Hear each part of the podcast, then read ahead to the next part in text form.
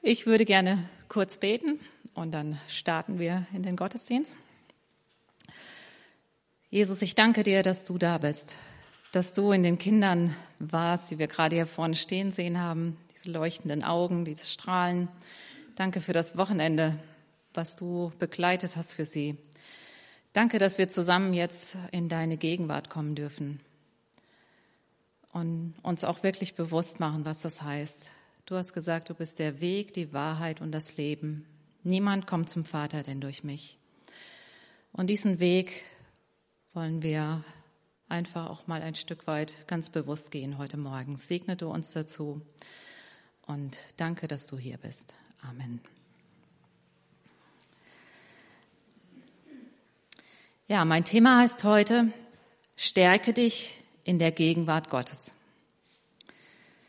Als ich das letzte Mal da vorne stand, das war jetzt glaube ich vor 14 Tagen, nach Friedhelms Predigt, habe ich euch erzählt, äh, wie ich geistlichen Angriff und Kampf erlebt habe. Anspannung, schwierige Entscheidungen, dann kam noch Ärger mit Schädlingen dazu und alles Mögliche. Als ich dann so in der Woche danach ähm, allein mit dem Fahrrad zum See gefahren bin, ging mir nochmal alles so durch den Kopf. Und dann fiel mir eine Begebenheit von David ein. Und zwar noch in der Zeit, bevor er äh, König wurde. Wie David mit großen Herausforderungen umging.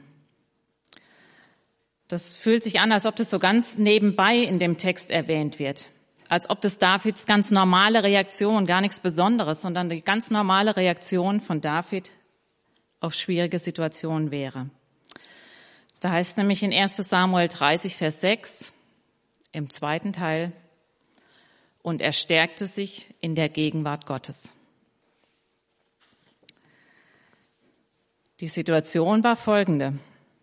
Eigentlich wollten seine Männer ihn steinigen. Er war Anführer einer Truppe. Ich habe gedacht, so ähnlich wie Andres vielleicht. Anführer einer Truppe von Männern und hatte entschieden, mit seinen Leuten in den Kampf zu ziehen. Als sie dann zurückkamen, war ihr Lager von anderen überfallen. Frauen und Kinder waren weg und die Männer gaben dafür die Schuld und wollten ihn steinigen. Eine schwierige Situation. Aber David stärkte sich in der Gegenwart Gottes. Ich dachte für mich, ja, das hört sich gut an. Aber was genau bedeutet das? Wie komme ich in die Gegenwart Gottes? Und wie werde ich da gestärkt? Ihr wisst, ähm, dass ich das Alte Testament liebe. Und trotz vieler unverständlicher Stellen und Geschichten, ja, in den letzten drei Jahren habe ich äh, vieles nochmal neu gehört, bin auf Auslegungen gestoßen, die mir nochmal einiges deutlich gemacht haben und neu verständlich. Und wenn ich jetzt heute über die Gegenwart Gottes rede, dann inspirieren mich dazu Predigten ähm, von Tobias Teichen vom ICF München, die er über die Stiftshütte gehalten hat. Und wenn ihr jetzt denkt, Stiftshütte, da bin ich raus, dann müsst ihr erst mal zuhören. Also, die Stiftshütte war quasi ein Tempel to go. Das war ein abbaubarer Tempel, den das Volk Israel in der Zeit hatte, in der sie durch die Wüste zogen als sie mit Mose aus Ägypten durch die Wüste in das gelobte Land zogen. Und wenn man die ganzen Beschreibungen so liest im zweiten und dritten Mose, wenn man so am Stück das so durchliest, dann kann man wirklich sagen, das kann manchmal ganz schön ermüdend sein. Es wird nämlich zwei, dreimal das Gleiche erzählt in allen Einzelheiten. Für mich ist es aber mittlerweile ein ganz neues Verstehen, was es heißt, in die Gegenwart Gottes zu kommen. Also ihr müsst euch vorstellen, in dieser Stiftshütte war ein Ort, wo Gottes Gegenwart präsent war. Da hat Gott gesagt, ich werde unter euch wohnen. In dieser Stiftshütte bin ich gegenwärtig. Grund genug, sich das mal näher anzuschauen. Alles an der Stiftshütte hat eine tiefere Bedeutung. Und da könnte man etliche Predigten drüber halten. Ich habe heute mal ein Bild, das ist wie immer hier ein bisschen schwierig mit unseren Lichtverhältnissen und Beamer, aber so ähm, eine grobe Übersicht. Der Eingang ist hier rechts und dann geht es praktisch so durch. Also im Hintergrund sieht man, wie das jetzt in echt nochmal aufgebaut wurde und oben drüber gelegt ist praktisch so eine, ähm, sind da die, das Schaubild, wo man das erkennen kann. Genau, der Eingang, dann kommt der Brandopferaltar, das Wasserbecken, dann das Innenzelt mit Leuchter, Tisch mit Broten, der Weihrauchaltar und ganz hinten das Allerheiligste. Also Wasserbecken, Leuchter und Brote lassen wir heute mal außen vor. Wir starten einfach am Eingang und da steht der Altar. Ganz rechts, das Runde. Ohne da zu stoppen, kommt man sowieso nicht weiter. Also wenn man da reinkommt, steht praktisch im Weg der Altar. Hier kam man dann an mit seinem Schaf oder seiner Ziege. In der Gegenwart des Priesters konnte man alles aussprechen, was falsch gelaufen war, wo man schuldig geworden war, was man versemmelt hatte. Und die ganze Zeit, während man das ausgesprochen hat, hat man die Hand auf den Kopf von dem Tier gelegt und hat es praktisch auf dieses Tier ausgesprochen. Und dann wurde das, äh, das Tier vom Priester mitsamt der Schuld geschlachtet und verbrannt auf dem Altar. Frei von Schuld konnte man dann weitergehen und innerhalb von diesem Zelt, von dieser ganzen Umrandung, Begegnung mit Gott haben. Der innere Bereich, der jetzt da so einge, äh, oder einge, äh, nochmal abgetrennt ist, das war das Heiligtum. Hier stand der wertvolle Leuchter und der Tisch mit den Broten. Und ganz hinten war das Allerheiligste. Hier war Gottes Gegenwart. Nochmal ein separater Vorhang, ein separates Innenzelt. Vor diesem, Tisch, äh, vor diesem Zelt stand nochmal ein kleiner Altar, wieder im Weg. Das sieht man hier, ähm, heißt Räucheraltar, ist der Weihrauchaltar. Hier sollte Tag und Nacht Weihrauch verbrannt werden und der Rauch aufsteigen. Weihrauch hat eine reinigende Wirkung. Das kann man selbst, wenn man das googelt, äh, auch heute noch nachlesen. Eine reinigende Wirkung innerlich wie äußerlich. In der Bibel steht Weihrauch für Anbetung Gottes. Und im Innern dann, im Allerheiligsten, stand die Bundeslade mit dem besonderen Deckel, komplett vergoldet, mit zwei goldenen Engelsfiguren, die sich gegenüberstehen. Und dazwischen ruhte die Gegenwart Gottes. Allerdings war in der Zeit der Stiftshütte und auch später im Tempel dieser Bereich für die allermeisten tabu. Nur der hohe Priester durfte einmal im Jahr hinein. Und wenn er hineinging, war der Grund, dass er das Volk mit Gott versöhnen wollte. Er selbst musste sich vorbereiten, reinigen und nahm dann eine Schale mit Glut vorne vom Altar, ganz vorne, Erinnert euch, da wo die Opfertiere mit der Schuld verbrannt wurden. Und praktisch symbolisch mit dieser Schuld, das streute er Weihrauch drauf und nahm Blut mit in das Allerheiligste und erwägte in der Gegenwart Gottes die Versöhnung mit dem Volk. Tja, was heißt das denn jetzt für uns? Die Stiftshütte steht nicht mehr und der Tempel was der Nachfolger war und in Jerusalem dann nach dem gleichen Schema aufgebaut wurde, der steht auch nicht mehr. Wie stärke ich mich in der Gegenwart Gottes? Der Weg, der hier aufgezeichnet wird, hat sich nicht verändert. Es heißt, die Stiftshütte ist eine Vorschau oder ein Abbild auf das, was kommen wird. Eine Vorschau auf das größte Ereignis der Weltgeschichte. Wisst ihr, was das ist? Es ist der Moment, an dem dieser Mann an einem Tag von Folter, Hetze, Verleumdung und einem riesigen Volksauflauf an einem römischen Kreuz endet und ausspricht, es ist vollbracht. Es gibt nichts auf der ganzen Welt, was dieses Ereignis toppt. Nichts. Ich lese es euch aus Matthäus mal vor und ich bekomme selber immer wieder eine Gänsehaut, ähm, wenn ich mir das live vorstelle und so wie das da beschrieben ist. Matthäus 27 ab Vers 46. Ich lese es ausschnittweise. Um die neunte Stunde rief Jesus mit lauter Stimme, Mein Gott, mein Gott, warum hast du mich verlassen? Da wollten sie ihm zu trinken geben, aber Jesus schrie noch einmal mit lauter Stimme und starb. Und aus dem Johannesevangelium wissen wir, er rief, es ist vollbracht. Und siehe, der Vorhang im Tempel, der das Heiligtum vom Allerheiligsten trennte, zerriss in zwei Stücke, von oben bis unten. Die Erde bebte, Felsen zerbarsten und Gräber taten sich auf.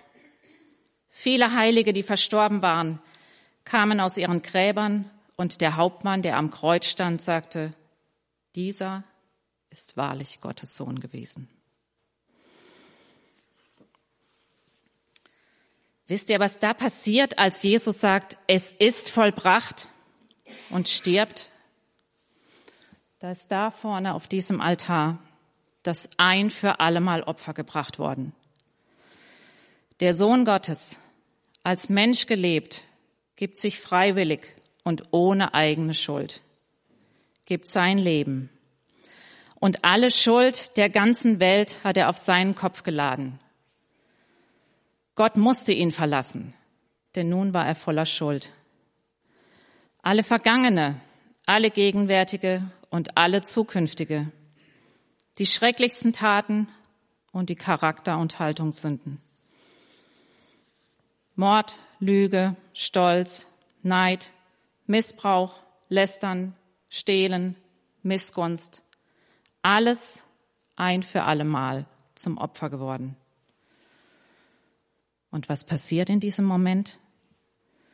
Außer gigantischen Naturereignissen von Sonnenfinsternis, Erdbeben und Totenauferstehungen, der Vorhang zerriss von oben nach unten.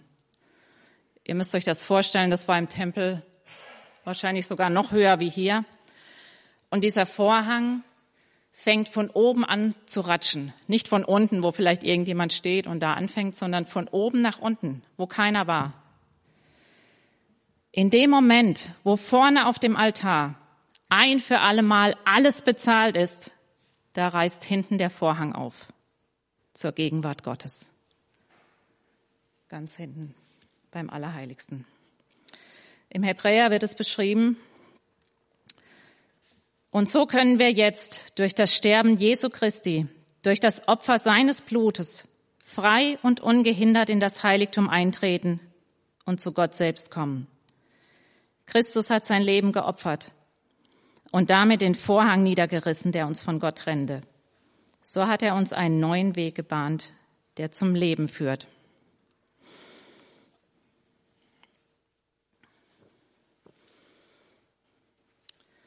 Wenn ich dieses Opfer annehme, für mich, meine Schuld vor Jesus ausspreche, ist sie bezahlt und vergeben. Und ich darf weitergehen, weitergehen zum Vater. Geh dann nicht zurück. Es gibt Menschen, die gehen immer nur bis zum Kreuz, bis zum Altar und dann wieder zurück in ihr Leben. Sie kommen immer mit der gleichen Schuld, bis ihnen der Feind einflüstert, lass es. Das wird langsam peinlich. Das nutzt eh nix. So oft wie du kann man es gar nicht verbocken. Irgendwann hat Gott mal genug. Das sind Lügen. Hier am Altar ist das ein für alle Mal und alles Opfer passiert. Jesus vergibt alles und immer wieder. Wenn ich es ihm bekenne, es ist vor 2000 Jahren bezahlt. Aber ich darf weitergehen und Gottes Gegenwart aufsuchen.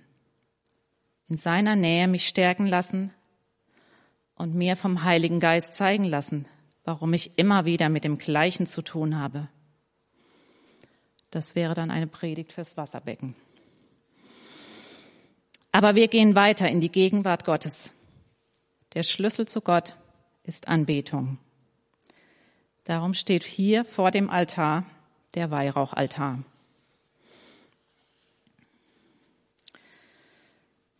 Und der Altar steht mitten im Weg, genau wie der andere Altar, nicht irgendwo an der Seite als eine Möglichkeit, sondern er steht mitten im Weg, mitten im Weg zu Gott. Und Anbetung ist beileibe nicht nur die 15 Minuten Musik nach der Predigt. Anbetung ist mein bewusstes Aussprechen oder Aussingen dessen, was Gott für mich ist. Ein Realisieren seiner Größe und Möglichkeiten und ein daraus resultierendes Verstehen, dass er Gott ist und ich Mensch und nicht umgekehrt. Ich habe für mich Verse aus der Bibel aufgeschrieben, die ich persönlich, nicht in dritter Form, vor Gott ausspreche, wo ich sage, du bist und du hast. Ich habe eine Spotify-Playlist mit Anbetungsliedern, denn auch wenn ich nicht allzu gut singen kann, singe ich doch gerne, wenn ich alleine bin. Aber die Worte und der Inhalt sind entscheidend. Es geht nicht darum, dass ich eine, die tollste Musik habe. Die Worte und der Inhalt. In der Anbetung mache ich Gott groß und korrigiere meinen Blick. Erinnert euch, Weihrauch hat eine reinigende Wirkung. So, und dann, der Vorhang ist offen. Mutig komme ich vor den Thron. Ich darf im Allerheiligsten vor Gott stehen. Und er ist gleichzeitig der Heilige und der Allmächtige und mein Vater. Wenn ich da bin, kann ich einfach still sein, mir seiner Gegenwart bewusst sein. Und dann stärke ich mich, weil ich weiß, was in der Bundeslade drin ist. Wisst ihr das auch? Zuerst mal sein Wort, zusammengefasst in zehn Gebote. Nochmal zusammengefasst von Jesus in Du sollst Gott lieben und deinen Nächsten wie dich selbst. Wie stärke ich mich denn damit? Ich lasse es ganz tief in mein Leben fallen. Dein Wort ist Wahrheit. Deine Gebote sind nicht überholt, veraltet oder langweilig, sondern es ist so, wie es Mose unzählige Male sagt, wenn die Gebote verlesen werden, damit ich lebe, damit du lebst, damit du lebst. Das steht ganz, ganz oft. Damit du lebst. Gott will, dass ich lebe, und zwar in Freiheit. In seiner Gegenwart realisiere ich. Ich kapiere längst nicht alles in der Bibel, aber alles ist von Gott eingegeben und für mich zum Leben. Wer das begreift, dem offenbart sich die Bibel ganz neu. Ich kann das bezeugen, denn ich habe es selbst erlebt. Ich hatte auch lange Zeit Stellen, an denen ich mich gerieben habe, die ich kritisiert habe, wo ich die Bibel weggelegt habe, wo ich dachte, das kann man doch so nicht mehr sagen. Bis zur Entscheidung, Gott wird seinen Grund haben für alles, was da steht. Von ihm will ich die Wahrheit hören und lernen. Ich stärke mich in seinen Worten und in seinen Wahrheiten. Also, da liegen die zehn Gebote, damit ich leben kann. Aber da ist noch mehr drin. Das zweite, was da drin liegt, ist der Stab von Aaron. Aaron war hohe Priester und Bruder von Mose. Er wurde von seinen Priesterkollegen in Frage gestellt in seiner Autorität angezweifelt und sollte seinen Posten räumen. Da redete Gott zu Mose. Und ich sage euch eins, je mehr man in der Gegenwart Gottes ist, desto eher und deutlicher hört man sein Reden wirklich. Und Mose war in der Gegenwart Gottes. Gott sagte, jeder, der meint, er habe Recht, bringt seinen Stab mit und legt ihn hier vor mir vor die Lade. Also diese vor langer Zeit geschnittenen Stäbe, die man so hatte, um zu gehen. Und Gott sagt, der Stab, der am anderen Morgen Blätter hat, was eine Unmöglichkeit war, der Besitzer ist berufen. Am anderen Morgen hatte Aarons Stab Blätter, Blüten und Mandelfrüchte gleichzeitig. In der Gegenwart Gottes bestätigt Gott deine Berufung. Das müssen wir uns merken. In der Gegenwart Gottes bestätigt Gott meine Berufung. Zum einen die ganz grundsätzliche, nämlich wenn ich verstanden habe, dass da vorne das Opfer passiert ist und angenommen habe, dann bin ich seine Tochter, sein Sohn und er ist mein Vater. In der Gegenwart Gottes darf ich mir bewusst machen, ich bin sein Kind, geliebt ohne Leistung, ohne dass ich was kann, was mitbringe, was tue, was vorzeige. Einzigartig zur Freude meines himmlischen Vaters. Und jede Lüge vom Feind, ich wäre es nicht wert, muss da weichen. Gottes Wahrheit über mein und dein Leben heißt geliebt. Und auch weitere Berufungen, in die Gott mich hineinstellt. Bei meiner Arbeit, bei meinen Kindern, meinen Nachbarn, unter Flüchtlingen, Obdachlosen oder im Gefängnis oder hier in der Gemeinde. In der Gegenwart Gottes rückt Gott Berufungen zurecht. Er zeigt, wo ich Anerkennung von Menschen suche und selbst glänzen will. Er stärkt mich darin, zu vergeben und Menschen mit seinen Augen zu sehen. Selbst von ihm geliebt zu werden, damit ich Liebe weitergeben kann. Erinnert euch an David. Er stärkte sich in der Gegenwart Gottes. Was hieß das für ihn? Er hat sich vor Gott gestellt und hat gefragt, ob er da einen Fehler gemacht hat mit der Entscheidung. Als Anführer, als er die Verantwortung hatte, in seiner Berufung als Anführer, ob er da falsch lag. Und was er jetzt weiter tun soll. Und Gott hat ihm gezeigt, dass er den Feinden hinterherjagen darf, dass er sie erwischen wird. Und er konnte die Frauen und Kinder alle wieder zurückbringen. Er hat sich in der Gegenwart Gottes seiner Berufung gestärkt. Das bedeutet der Stab von Aaron. Und seitdem er diese, dieses Wunder erlebt hatte, das er ausgetrieben hat, liegt er mit in der Bundeslade als Erinnerung daran. Gott beruft dich und er stärkt dich in deiner Berufung. Du bist berufen als Sohn und Tochter Gottes. Und genau das darfst du für andere sein. Und es ist noch was Drittes in der Lade. Da ist so ein Krug mit Manna.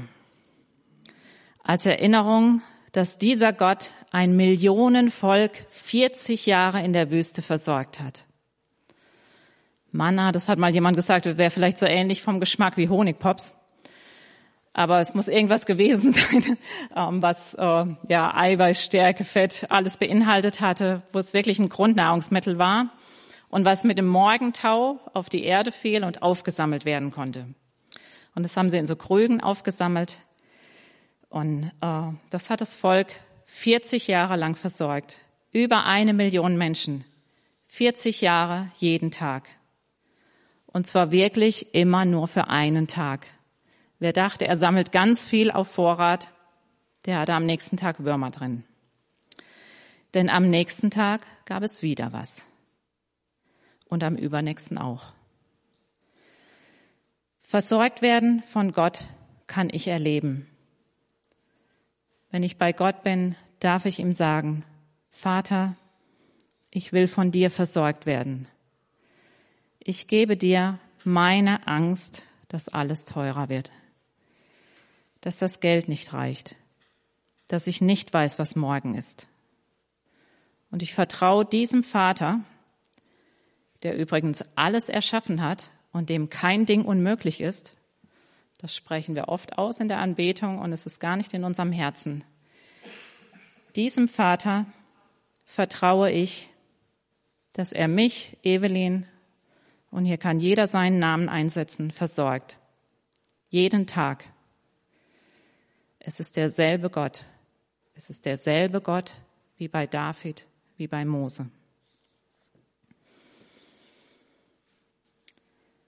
Wir haben jetzt Ferien, Urlaubszeit und wir nehmen uns viel Zeit, unseren Körper und unsere Seele zu verwöhnen und zu erholen. Nehmt euch auch bewusst Zeit, euren Geist zu stärken. Stärke dich in der Gegenwart Gottes. Nimm dir Zeit und geh den Weg durch die Stiftshütte. Ganz am Anfang. Jesus, zeige mir, wo ich schuldig geworden bin. Und ich spreche es aus in der Gegenwart Jesus. Und ich weiß, es ist bezahlt, denn es war das ein für alle Mal Opfer. Und dann gehe ich weiter und öffne mich für Gott. Ich proklamiere seine Größe in Wort oder Lied. Und ich gehe ins Allerheiligste zum Vater.